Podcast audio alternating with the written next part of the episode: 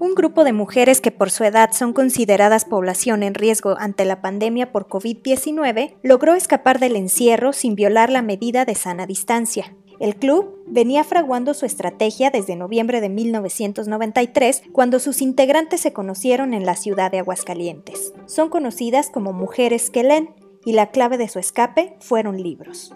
Mi nombre es Jennifer González, periodista independiente en México. Hasta antes del COVID-19 vivía de producir podcast, después no sé. Por ahora, desde casa hago bitácora de cuarentena, un espacio para hablar de cómo esta pandemia está cambiando nuestras vidas, cómo afrontarlo y de historias que nos reconecten con nuestra humanidad.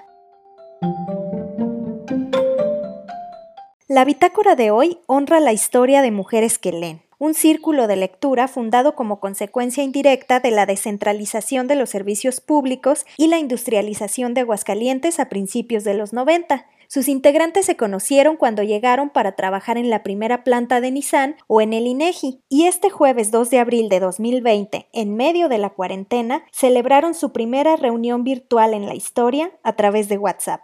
Ana Laura Pineda es una de las fundadoras de este club actualmente tiene 22 integrantes, y es ella quien nos cuenta la historia.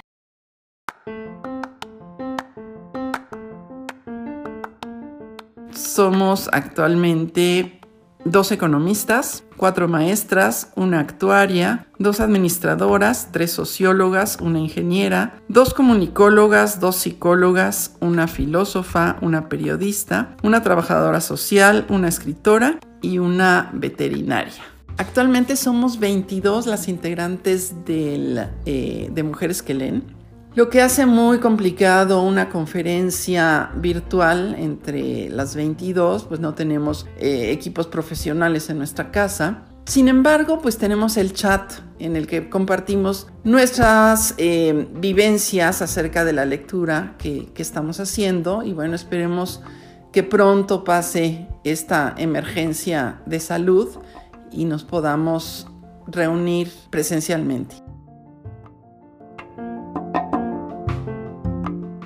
La lectura, como el ejercicio, es recomendada como terapia para casi cualquier situación. El problema es que los mexicanos leemos tan poco como hacemos ejercicio. El módulo de lectura del INEGI encontró que entre 2015 y 2019 la cantidad de personas alfabetas mayores de edad que había leído algún libro en el año anterior cayó de 50 a 42%. El principal motivo por el que la gente en México no lee, según esta encuesta, es la falta de tiempo. El segundo, la falta de interés. Una cuarentena por emergencia sanitaria ciertamente no es el mejor de los escenarios, pero si algo tiene de bueno es que nos da oportunidad de encontrarnos o reencontrarnos con los libros. Es una pregunta que me he hecho también muchas veces. ¿Cómo es posible que un grupo de mujeres se siga reuniendo mes con mes durante casi 27 años? Yo pienso que el, punto central es que es el libro, es eh, la pasión por la lectura, las ganas de comentar todo lo que se nos surge en la cabeza y en, y en el corazón y en todas partes alrededor del libro. Pero también pienso que es una comunidad que se ha hecho muy solidaria y un punto fundamental es la certeza de que siempre va a realizarse esta reunión esta certeza de que siempre va a estar este grupo esperándonos, yo creo que es una de las razones por las que el círculo de lectura a mujeres que leen nunca se ha desintegrado. Ya está claro que el aislamiento no es obstáculo para formar un círculo de lectura, pero si hoy nos quedamos en casa, esto pasará y pronto podremos reunirnos presencialmente para discutir los libros. ¿Será que necesitamos reglas para eso? Mujeres que leen casi no tienen reglas. Sus reglas son muy básicas. Y yo creo que esa es una de las eh, razones por las cuales este círculo ha durado pues ya casi 27 años.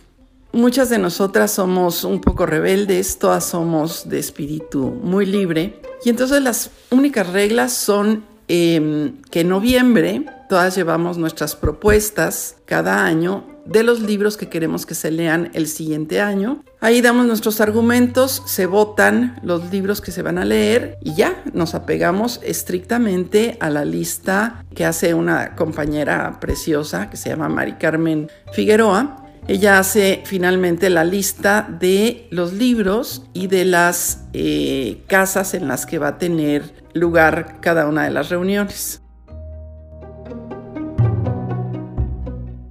Las ventajas de realizar actividades en grupo trascienden a la actividad en sí misma. En nuestra situación actual, por lo menos, pueden ayudarnos a sentirnos menos solos, darnos un sentido de pertenencia en medio de la incertidumbre y darle un propósito a estos días en los que el tiempo y las rutinas se diluyen. Si la ciencia no es suficiente, el cine también ha contado historias de cómo somos más fuertes cuando hacemos equipo. Remember the Titans nos recordó cómo el deporte en equipo ayudó a combatir el racismo durante la integración racial en Estados Unidos en 1970. Más recientemente, Brittany Runs a Marathon captura la historia real de Brittany O'Neill y cómo superó una crisis personal al unirse a un club de corredores. Y The Book Club cuenta cómo un club de lectura mantuvo unido a un grupo de amigas durante 30 años a pesar de mudanzas y andanzas. Para mujeres que leen, también este círculo de lectura se ha convertido en mucho más que eso.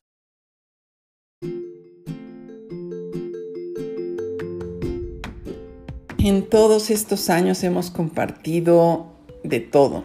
Eventos dolorosos como el fallecimiento de nuestros padres, de nuestras madres, algunas hermanas, eh, las enfermedades y problemas de las y los hijos, dificultades económicas, pero también nuestros logros en el trabajo, hasta compartimos una campaña política, todo lo que va conformando nuestra vida. Pero algo que siempre ha estado presente ha sido la alegría. Hace poco más de 20 años decidimos festejar a las que iban cumpliendo 50 años con una gran fiesta organizada por el Círculo de Lectura.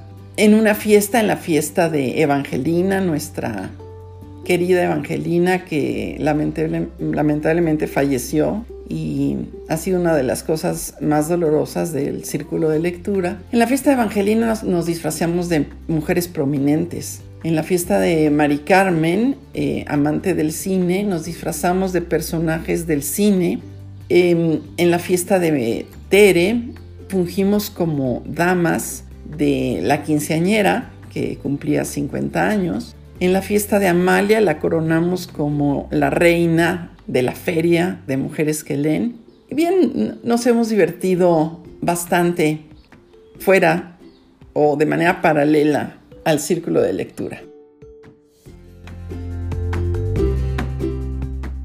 Dicen que Shakespeare escribió El Rey Lear durante una cuarentena. Las mujeres que leen no han necesitado encerrarse para convertirse en escritoras y sin dejar de ser madres, profesionistas, hermanas, hijas o esposas. En sus casi tres décadas de existir como grupo, han escrito y publicado dos libros. El primero fue Mujeres que leen en 2008 para eh, festejar los 15 años del Círculo de Lectura. Ahí narramos nuestras historias, unas veces narradas por una misma y las más narradas por otra integrante del círculo de lectura, lo que fue una experiencia maravillosa de contarle tu historia a alguien y que ese alguien eh, la escriba y la reinterprete. Eh, fue eh, genial el ejercicio. El segundo libro lo escribimos cinco años después y se llama Mujeres que leen 20 años y ahí cada una de nosotras escribió un texto acerca de su libro favorito o alguno de sus libros, ya ves que tenemos muchos, el favorito, el predilecto, el preferido, en fin, e, acerca de alguno de esos libros. Y también fue una... Hay, relatos realmente soberbios en ese libro e, y es el que más circuló eh, por, por Aguascalientes realmente escribir junto con todas las compañeras ha sido eh, una experiencia muy emocionante. Una de nosotras, eh, Norma Orduña, eh, se dedica a la edición y se dedicó a la edición del segundo libro que quedó increíble. Y otra de nosotras, Sofía, nos donó la pintura que es la portada del libro. Y entonces, ¿te animas a formar un club de lectura?